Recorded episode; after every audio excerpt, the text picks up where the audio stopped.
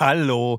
Bevor wir gleich in einen neuen Fall reisen, möchte ich noch unseren Werbepartner vorstellen. Bubble, die Sprachlern-App. Bubble ist wie eine Reise in die Welt der Wörter, Sätze und Kulturen. Alles verpackt in kurze, knackige Lektionen. Das Beste? Du kannst das überall machen. Ob in der Mittagspause, auf dem Weg zur Arbeit oder während deines nächsten Roadtrips durch Kalifornien. Bubble passt sich deinem Leben an. Bubble bietet Sprachkurse in 14 Sprachen, von Englisch über Spanisch bis hin zu Norwegisch. Die App macht nicht nur Spaß, sondern ist auch echt effektiv. Du erhältst Zugang zu Sprachkursen, aber auch zu Lektionen, Podcasts, Spielen und mehr. Und weißt du, was das Beste daran ist? Bubble hat ein Team von über 200 Sprachexpertinnen und Experten, die sicherstellen, dass deine Lernerfahrung so realitätsnah wie möglich ist.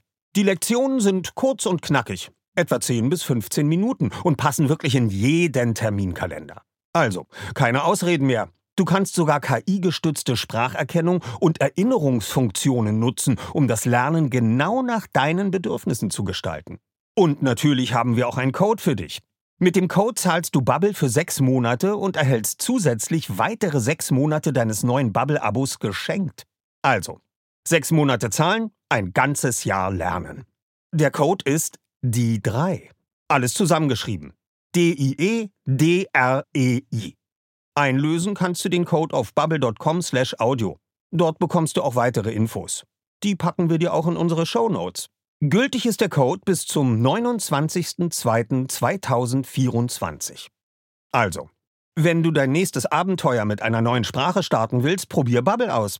Und wir starten jetzt nach Rocky Beach. Passend dazu kannst du direkt eine Englischlektion starten. Viel Spaß! Die, die drei Detektive. Willkommen zum Die drei Fragezeichen Podcast. Hier beantworten SprecherInnen und SchauspielerInnen Fragen rund um ihren Die drei Fragezeichen Lieblingsfall und um ihre Beziehung zur Serie. Anlass ist die begleitende Hörbuchreihe, für die unser Gast einen drei Fragezeichen Buchklassiker nach seiner Wahl eingelesen hat. Gleich im Interview Holger Malich alias Inspektor Kotter, der uns seine ganz persönliche Vorgeschichte erzählt. Von Weimar über Ostberlin, über die Grenze der DDR nach Wien, Köln bis zu seiner Wahlheimat Hamburg, wo er dann auch früh Heike Dine Körting kennenlernte. Für unsere Hörbuchreihe liest er den Rätselfall-Klassiker Die drei Fragezeichen und die gefährliche Erbschaft. Viel Spaß! Mein Name ist Holger Malich. Ich bin hier in Berlin in der Lauscher Lounge und ich lese Ihnen eine spannende Geschichte vor, die drei Fragezeichen und die gefährliche Erbschaft. Eigentlich bin ich ja der Inspektor Kotter in diesen drei Fragezeichen. Als Inspektor Kotter sage ich ja immer nicht so viel. Ich bin ja meistens nur am Schluss oder so ein bisschen dran. Deswegen freue ich mich, dass ich hier mal eine ganze Geschichte alleine durchlesen kann. Aber bevor ich Ihnen jetzt noch viel erzähle, hören Sie doch einfach zu und ich gehe jetzt in die Kabine und fange an. Billy Town ist ein dummer Junge. Er hatte einen solchen Zorn auf uns und war so erbittert darauf, uns zu beweisen, dass wir nicht im Recht sind, dass er sich verplapperte und Andeutungen über eure bisherigen Ermittlungen zu den Rätseltexten und den Geheimzeichen machte. Und jetzt sagt uns gefälligst, was ihr wisst, aber schnell. Nein, Sir, sagte Justus. Das werden wir nicht tun. Ihnen erzählen wir gar nichts, rief Peter. Dann, sagte Cecil hinterhältig, müssen wir eben dafür sorgen, dass ihr es auch sonst niemandem erzählt. Der dicke Mann hob seinen schweren Stock und kam auf die Jungen zu. Seine kleinen Augen funkelten böse. Wir werden euch nur eine Zeit lang in Verwahrung nehmen, an einem Ort, wo ihr uns nicht stört, bis wir die Rätsel selbst gelöst haben. Die Jungen traten erschrocken zurück, als Cecil und Emily näher kamen. Was geht denn hier vor? ertönte da eine dröhnende Stimme. Tante Mathilda Jonas stand hinter den Percivals im Eingang zur Werkstatt. Cecil fuhr herum, den Stock zum Angriff erhoben. Kommen Sie mir nicht so nahe, Madame, versuchte der dicke Mann Tante Mathilda einzuschüchtern. Tante Mathilda wurde purpurrot im Gesicht. Sie schritt auf Cecil los, entriss ihm den Stock und versetzte ihm damit einen Schlag auf den Kopf. Cecil heulte auf und stolperte zur Seite. Emily wollte sich auf Tante Mathilda stürzen. An ihrer Stelle würde ich nicht näher kommen, sagte Tante Mathilda warnend. Emily blieb stehen.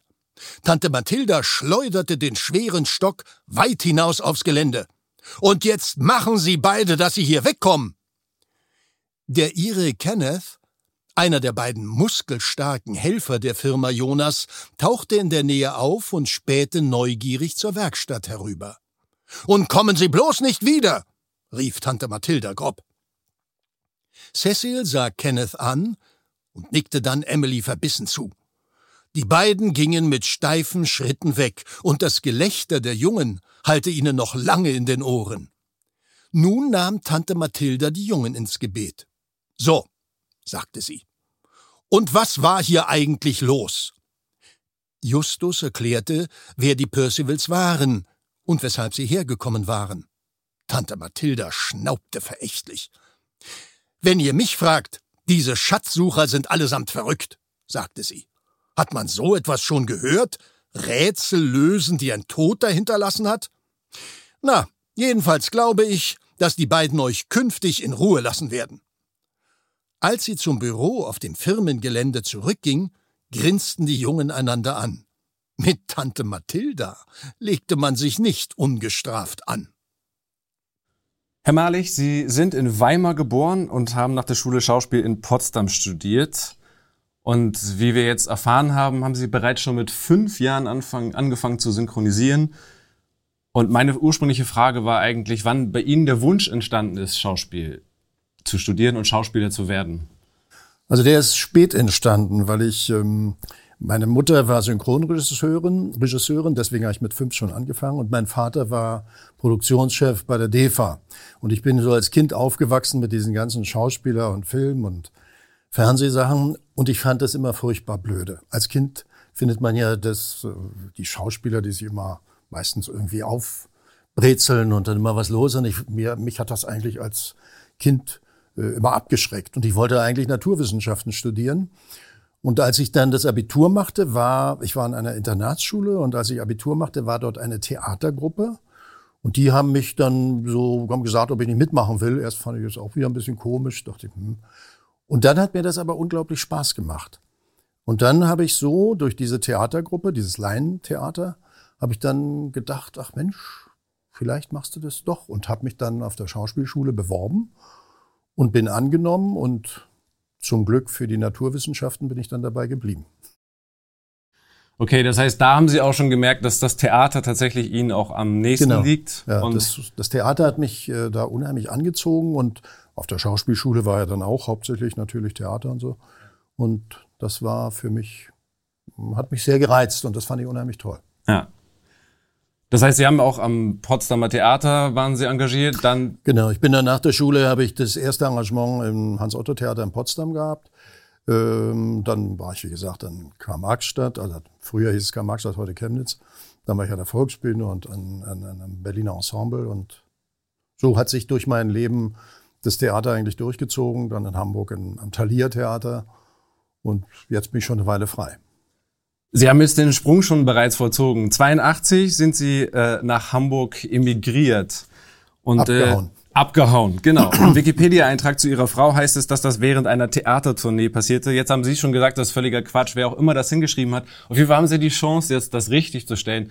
Wie war das damals für Sie? War das von langer Hand geplant? War das spontan? Nee, das war natürlich nicht spontan. Äh, ich, ich habe mich mit meiner Frau, wir haben dann, also ich sag mal, der letzte Anstoß war damals diese Biermann-Ausweisung. Die hat dann bei uns dazu geführt, dass wir irgendwie das Gefühl hatten, das, das, das geht hier nicht weiter. Also wenn wir jetzt hier bleiben, uns ging es zwar gut, ich meine, ich war im Berliner Ensemble, meine Frau im Fernsehen, Gorki vorher, wir hatten, wir hatten alles, hatten nichts auszustehen, aber wir hatten so das Gefühl, es ist so eine bleierne Zeit und äh, im Grunde genommen bist du in der Mitte deines Lebens, warst du irgendwie schon am Ende angekommen, denn mehr passierte ja irgendwie nicht, konnte nicht groß passieren. Und diese Biermann-Ausweisung war eigentlich der letzte Punkt, wo wir sagten, nee, also komm, Schluss aus. Wir müssen hier raus. Wir haben zwei Kinder und also hier die jetzt groß werden lassen mit dieser Indoktrination. Machen wir nicht. Und dann war es aber natürlich ein schwerer Punkt. Man, man kam ja nicht so einfach raus. Und meine Frau hat, der Vater meiner Frau lebte in Wien, da war ein bekannter Regisseur, Wolfgang Liebeiner. Und als unser kleiner Sohn geboren wurde, haben wir dann gesagt, wir wollen einmal auch zu den Verwandten nach Wien und nicht immer nur dienstlich mit den Theatern auf Tournee in den Westen, sondern wollen jetzt mal privat und das äh, Kind vorstellen und so. Und diese äh, Reisemöglichkeit haben wir bekommen. Da hängen dann noch viele Sachen dran, die will ich jetzt nicht alle erzählen. Und diese Reise haben wir dann zum Anlass genommen, äh, in der Bundesrepublik zu bleiben. Äh, das war mit vielen Schwierigkeiten und auch Qualen verbunden, weil man ja wusste, oder man annahm damals, war 82, da hat ja keiner geahnt, dass die Mauer äh, fliegt. Und ähm, da haben wir natürlich gedacht, äh, wir sehen unsere Verwandten, Familie, Freunde, die siehst du alle nur wieder, wenn man Rentner ist. Und das war schon sehr schwer und in der Bundesrepublik war es auch nicht ganz leicht, weil alles fremd neu war. Also man hatte kein Geflecht mehr. Die Leute kannten einen ja nicht. Und ähm, also das war eine, eine sehr schwere, schwere Zeit, aber komischerweise muss ich ehrlich sagen, so im Nachgang war dieses Jahr des Übergangs eigentlich auch das spannendste Jahr meines Lebens. Man musste alles auf den Kopf stellen, alles, was ich bisher irgendwo glaubte zu wissen oder dachte, wurde alles in Frage gestellt. Man musste sich völlig neu orientieren und lernte auch viel neu. Und das war ein unheimlich spannendes Jahr, aber auch mit vielen Qualen, Schmerzen, war das auch verbunden. Sie mussten wirklich alles zurücklassen, das Haus und alles. Wir Haus, also wir sind ja nur mit einem, also ein Auto hatten wir, das war aber nicht so schlimm. Und ähm, mit drei Koffern, ein kleines Kind, standen wir plötzlich in Hamburg und hatten nichts, gar nichts, keine Arbeit, kein Geld, kein kein Wohnen, kein und dann ging das alles los und äh, aber das war schon heavy. Aber es ging dann gut. Ursprünglich wollten Sie nach Köln und sind dann in Hamburg gelandet. Genau, ich wollte eigentlich nach Köln, weil ich in Berlin, ich kannte Jürgen Gosch gut. Wir haben schon in Potsdam zusammengearbeitet und dann in Berlin an der Volksbühne. Und Gosch arbeitete ja schon im Westen so, der war, hatte so als Regisseur das haben die ja in der DDR, die haben mit die Regisseure und so im Westen arbeiten lassen. Dann kriegten die Westgeld, das mussten sie aber umtauschen. Also das war so auch eine Devisenquelle für die. Und der Gosch arbeitete in Köln bei Jürgen Flimm damals. Und ich hatte mit Gosch vorher geredet, sagt, na ja, du, hm, das war ja alles im Bild. Man konnte ja das nicht ganz offen sagen, dass man die Fliege machen wollte. Und der sagte, komm doch nach Köln. Und ich habe dann gedacht, na ja, gut, wenn ich nach Köln komme und der Gosch und der Flimm, die sagen, ach toll, dass sie endlich da sind. Bei mir spielen sie jetzt Hamlet, Lear und Faust, dann bleibe ich. Und äh, witzigerweise war dann, als wir in Köln ankamen, keiner da, weil das Theater umgebaut wurde und alles zu war und Handy gab's nicht. Ich wusste nichts und da lag nur ein Zettel von Gosch, komm doch erstmal nach Hamburg. Und da sind wir nach Hamburg gefahren und da hätte ich sogar noch zurückgekonnt, ähm, weil da war der letzte Tag unseres genehmigten Visums. Aber das, das war gar keine Frage. Wir sind nach Hamburg gefahren, haben dann in Hamburg sehr gelacht, kamen hier, weiß ich noch wie heute, am 26. August 82 an, war ein herrlicher Tag. Wir haben unseren kleinen Sohn bei einem Freund aufs Sofa gelegt und sind an die Außenalster in Hamburg gegangen und haben so über die erleuchtete Skyline von Hamburg geguckt in der Außenalster und haben gesagt, mein Gott, ist das schön. Hier bleiben wir. Und die Liebe bis Hamburg ist bis heute geblieben, obwohl ich eigentlich Berliner bin. Also in Berlin groß geworden, geboren bin ich ja in Weimar. Und das heißt, Sie haben äh, dann am, The am Thalia Theater spielen können und Sie haben auch das Synchronisieren weiter gemacht, dass Sie genau, ja. genau zuvor. Also wir, wir, sind dann, wir sind dann natürlich auch in, in Hamburg äh, zu den Synchronstudios, war ja Studio Hamburg und noch verschiedene andere und haben dann gesagt, guten Tag, äh, wir sind hier jetzt angekommen und wir können das auch, haben das auch schon lange gemacht. Und es ging dann alles sehr schnell, muss ich sagen. Wir hatten da wirklich unheimliches Glück. Ich mit dem Thalia Theater, meine Frau drehte sofort mit Beauvais, wir synchronisierten und drehten auch. Also wir hatten unheimliches Glück. Das muss man auch sagen. Das hätte ja auch schief gehen können. Hamburg ist ja vielleicht doch auch in mancher Hinsicht ein kleines Dorf, wenn es eine große Stadt ist. Wie kam es dann schließlich, dass Frau Körting auf Sie zukam und Sie für Europa-Hörspiele zu gewinnen? Können Sie sich daran noch erinnern? Da kann ich mich noch erinnern, äh, aus dem Grund, also erstmal ist Hamburg kein kleines Dorf, sondern die zweitgrößte Stadt. Das muss ich also auch mal sagen. Aber ähm, ja, das kam so, weil dadurch, dass ich dann synchronisierte auch, und viele Kollegen, die ja auch synchronisierten, ja auch bei der Körting arbeiteten, hörte die irgendwie von einem, ach, da ist ja ein neuer, der kommt da aus dem Ostberlin und der war am BE. Und dann hat die mich eingeladen und dann habe ich bei der Körting bin ich da hingekommen und habe bei ihr erstmal, also es war jetzt nicht äh, drei Fragezeichen, sondern weiß gar nicht mehr was, das irgendwelche Sachen, die ich dann gemacht habe, wo ich so Episoden gesprochen habe dort. Und so ist diese Zusammenarbeit mit der Frau Körting damals relativ früh gewesen und hat bis heute angehalten. Und ich bin immer gern bei ihr. Sie ist ja eine verrückte Huhn und ähm, macht immer Spaß mit ihr. Genau, Sie waren nicht von Anfang an äh, der Inspektor Kotter, sondern Sie nee. haben auch äh, zuvor bei den drei Fragezeichen, ich glaube, das erste Mal bei die gefährlichen Fässer als der Bösewicht Nan Carroll, das werden Sie nicht mehr wissen, nee, das weiß ich. Äh, mitgesprochen. Aber äh, interessant ist, dass Sie sowohl für Filme und als auch in den Tatorten, die Sie gespielt haben, als auch da jetzt relativ häufig auf böse oder sagen wir mal, ja doch, böse ja. Menschen besetzt wurden. Und dann kam es zu einer Umbesetzung quasi auf den auf Recht- und Ordnungsseite mit dem Gesetzeshüter ja. Inspektor Kotter. Wissen Sie, was da die Entscheidung war? Weil es vielleicht da, dass in dem Fall nicht das Gesicht relevant ist, sondern eher die Stimme. Also Frau Kötting hat sie vielleicht gewählt, weil sie in ihrer Stimmfarbe etwas Gutmütiges gesehen haben.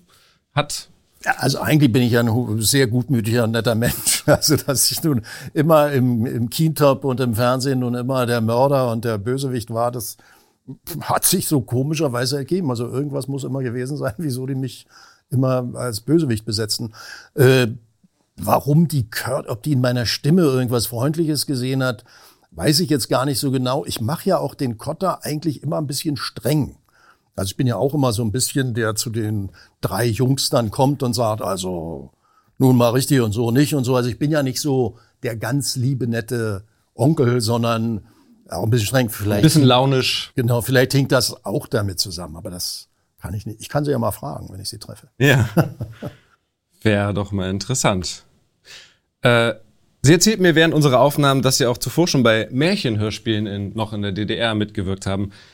Und als sie dann bei Frau Körting war, äh, unterschied sich diese Arbeit in irgendeiner Form? Sie hatten das mal kurz angedeutet. Ja, das unterschied sich äh, schon. Also ich muss sagen, äh, wie sich aber das alles inzwischen entwickelt hat. Also zum Beispiel im Synchron, bei DEFA Synchron in, in Ostberlin damals, da haben wir am Tag, äh, am Tag, in der Stunde zwölf Ticks gemacht. Wenn ich das heute einmal erzähle, fallen die alle in Ohnmacht. Also, Quatsch, ging ja heute gar nicht. Heute machen wir 35 Ticks die Stunde. Und damals, als wir in Ostberlin Märchen-Sachen äh, gemacht haben, die wurden ja noch so auf äh, Langspielplatten aufgenommen, da hatte man viel, viel mehr Zeit. Und damit hat man sich auch mehr Zeit genommen. Das geht ja heute auch alles viel schneller. Natürlich war auch die ganze Aufnahmetechnik, das war ja auch alles also heute würde man sagen, Museum, das ist ja alles von Anne Dunnemals gewesen. Das hat natürlich auch damit zu tun gehabt. Aber es, es, es ging bei der Körting dann schon doch viel, viel schneller. Für mich auch anfangs ungewohnt, weil ich kannte eigentlich, dass man dann, was weiß ich, zigmal das Gleiche wiederholt und nochmal. Und das war schon ein bisschen anders, aber sie ist ja eine sehr wahnsinnig nette und, und, und, und clevere äh, Person. Und was mir bei ihr gefällt, aber vielleicht ist das, weil ich so ein bisschen nur auch das ältere Semester gehöre. Sie hat ja immer noch auf Schnürsenkel. Sie nimmt ja immer noch auf auf diesen alten Bändern. Also da fühle ich mich irgendwie heimisch sozusagen. Ja. Für die Fans sind Sie in Ihrer Rolle als Inspektor Kotter ein schon elementarer Bestandteil des Kults. Welchen Stellenwert haben die drei Fragezeichen in Ihrem Leben? Ich sage das, ich weiß, Ihre Rolle ist jetzt nicht besonders groß, aber Gibt es sonst eine andere Produktion, die Sie so schon lange begleitet? Ich meine, das sind auch bei Ihnen dürfte das jetzt 20, 25 ja, Jahre sein. Ja. Nee, eine andere wüsste ich nicht. Also die so lange jetzt äh, geht, wüsste ich nicht. Für mich war das ein bisschen komisch, weil äh, ich ja mit diesen drei Fragezeichen nicht aufgewachsen bin. Also die, was ich dann später hörte, die viele Leute, die haben das dann als Kinder unter der Bettdecke gehört und so. Da ich im Osten groß geworden bin, kannte ich das ja überhaupt nicht. Und ähm, am Anfang war das so ein, so ein, so ein Jugendhörspiel und ja, so war nett mit den drei Kindern, die da so Krimifälle. Also ich habe das gar nicht so, so, so, so, so doll oder irgendwie so großartig genommen. Und ähm, als dann, also es war für mich so ein bisschen der Knackpunkt, als dann das, die anfing, das auf die Bühne zu bringen, das erste Mal so richtig, da haben sie mich gefragt, ob ich da die Regie machen wollte. Und da habe ich erst gedacht, wie wollen die das jetzt auf der Bühne lesen oder wie, wie soll das gehen? Hab's dann aber gemacht. Und ähm, wir hatten ja die Premiere im Audi Max in Hamburg. Da gehen so knapp 2000 Leute rein. Und ich dachte immer, die sind doch verrückt. Wie, wer, wer sollen da 2000 Leute? Und als wir die Premiere hatten, bin ich da hingekommen. Und ich dachte, das ist ein Rockkonzert oder irgendwas, weil es voll mit Leuten war. Ich bin gar nicht auf die Idee gekommen, dass die alle wegen den drei Fragezeichen kommen. Und als ich da drin war, war ich fassungslos. Aber das kann doch gar nicht sein. Die haben ja mitgesprochen, die Leute kannten die einzelnen Texte. Das war damals Master of Jazz. Und, und ich, hab, ich, ich stand da und habe die Welt nicht verstanden. Und da begriff ich dann überhaupt erst, dass das so eine unglaubliche Kultserie ist. Das war mir vorher eigentlich nicht so bewusst. Da saß im Publikum keiner mit einem Reklamheft, sondern nee, nee, genau, sie hatten es auswendig. nee, ne? Die kannten das alles auswendig genau. und sprachen das mit. Also das war dann schon verrückt. Und ich meine, die drei machen das ja auch toll. Und, ähm, und das funktioniert dann. Und man weiß ja immer nicht, warum wird was Kult. Manchmal sagt man ja, wir machen wir das jetzt, werden wir auch Kult, aber das funktioniert meistens nicht. Warum das so eine Kultserie geworden ist, weiß ich auch nicht, aber ist sie und das, das rechtfertigt ja den ganzen Aufwand und das, was gemacht wird. Genau. Und deswegen zu diesem besonderen Anlass, glaube ich, jetzt das 40. Hörspieljubiläum, machen wir jetzt nochmal diese Hörbuchreihe, wo Sie ja. jetzt quasi auch mitsprechen. Und da werden nur die Originalfolgen der amerikanischen Autoren mhm. am Anfang eingesprochen. Und äh, sie tauchen in ihrer Rolle des Inspektor Cotters erstmalig, glaube ich, in Folge 63 auf, sind also jetzt noch nicht dabei, aber sie haben mit der gefährlichen Erbschaft auf jeden Fall einen Publikumsliebling ah. abbekommen, weil ja. es ein klassischer Rätselfall ist. Ja. Wie hat Ihnen dieses Buch persönlich jetzt gefallen?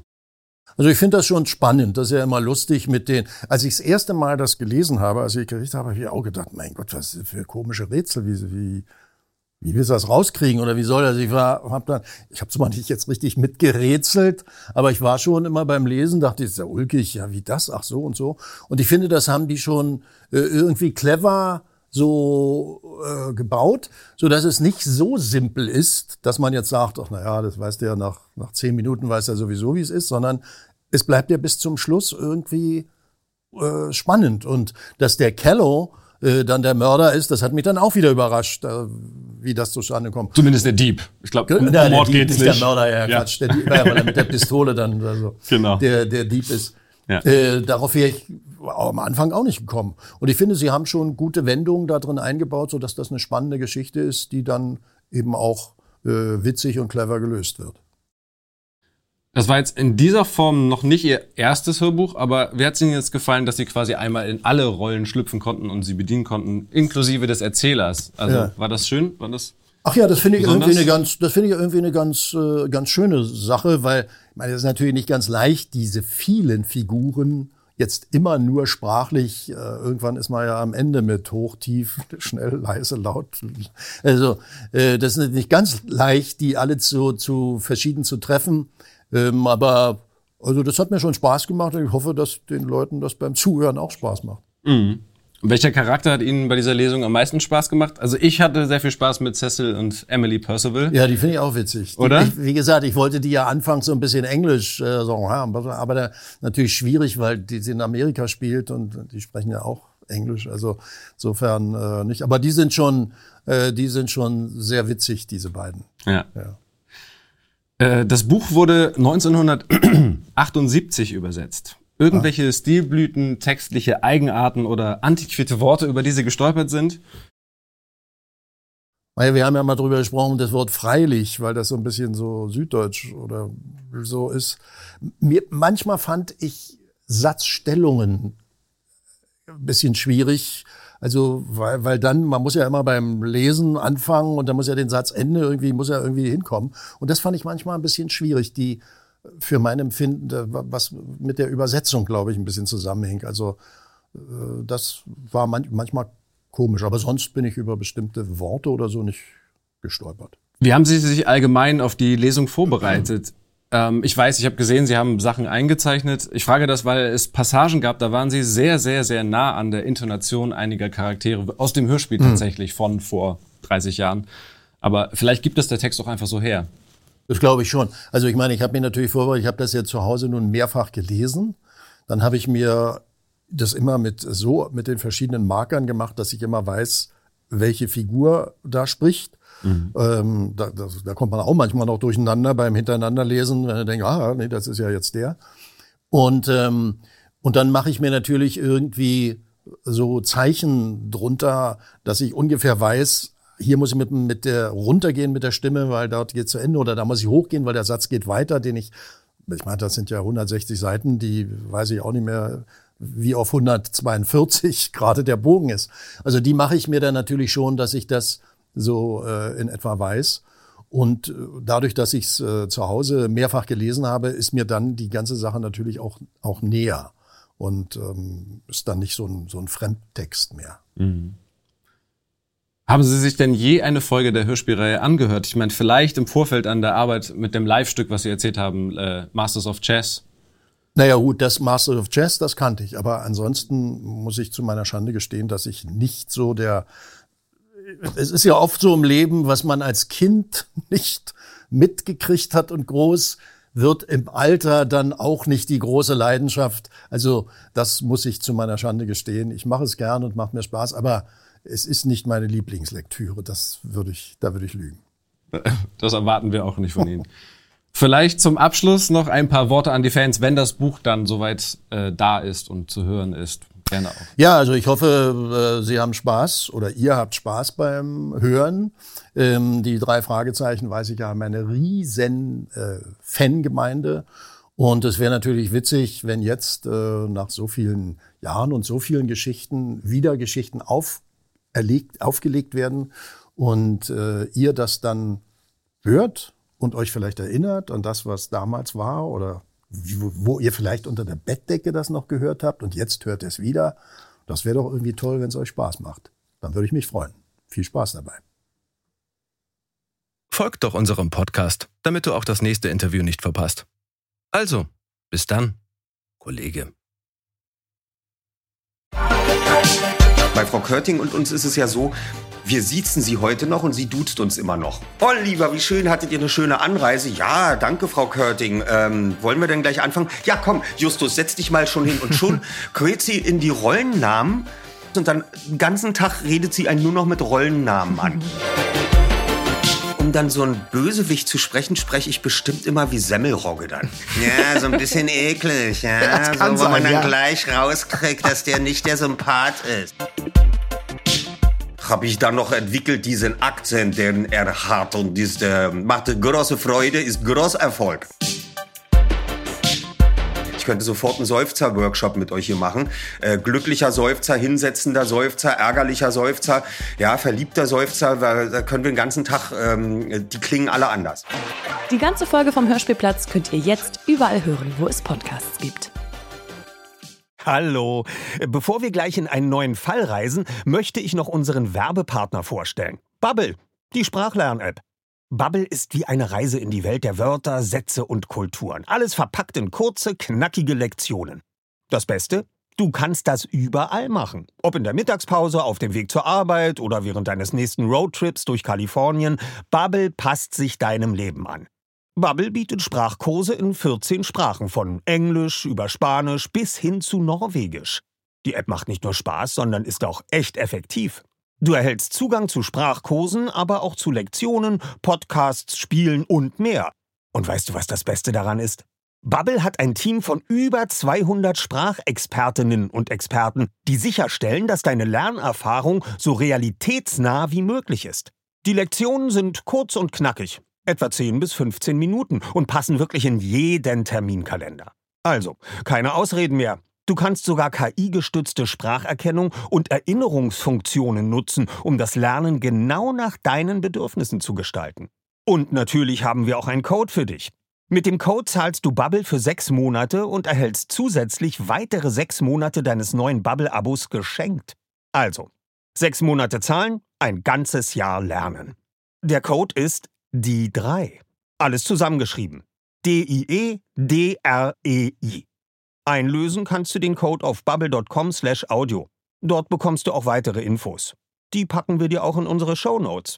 Gültig ist der Code bis zum 29.02.2024. Also, wenn du dein nächstes Abenteuer mit einer neuen Sprache starten willst, probier Bubble aus. Und wir starten jetzt nach Rocky Beach. Passend dazu kannst du direkt eine Englischlektion starten. Viel Spaß!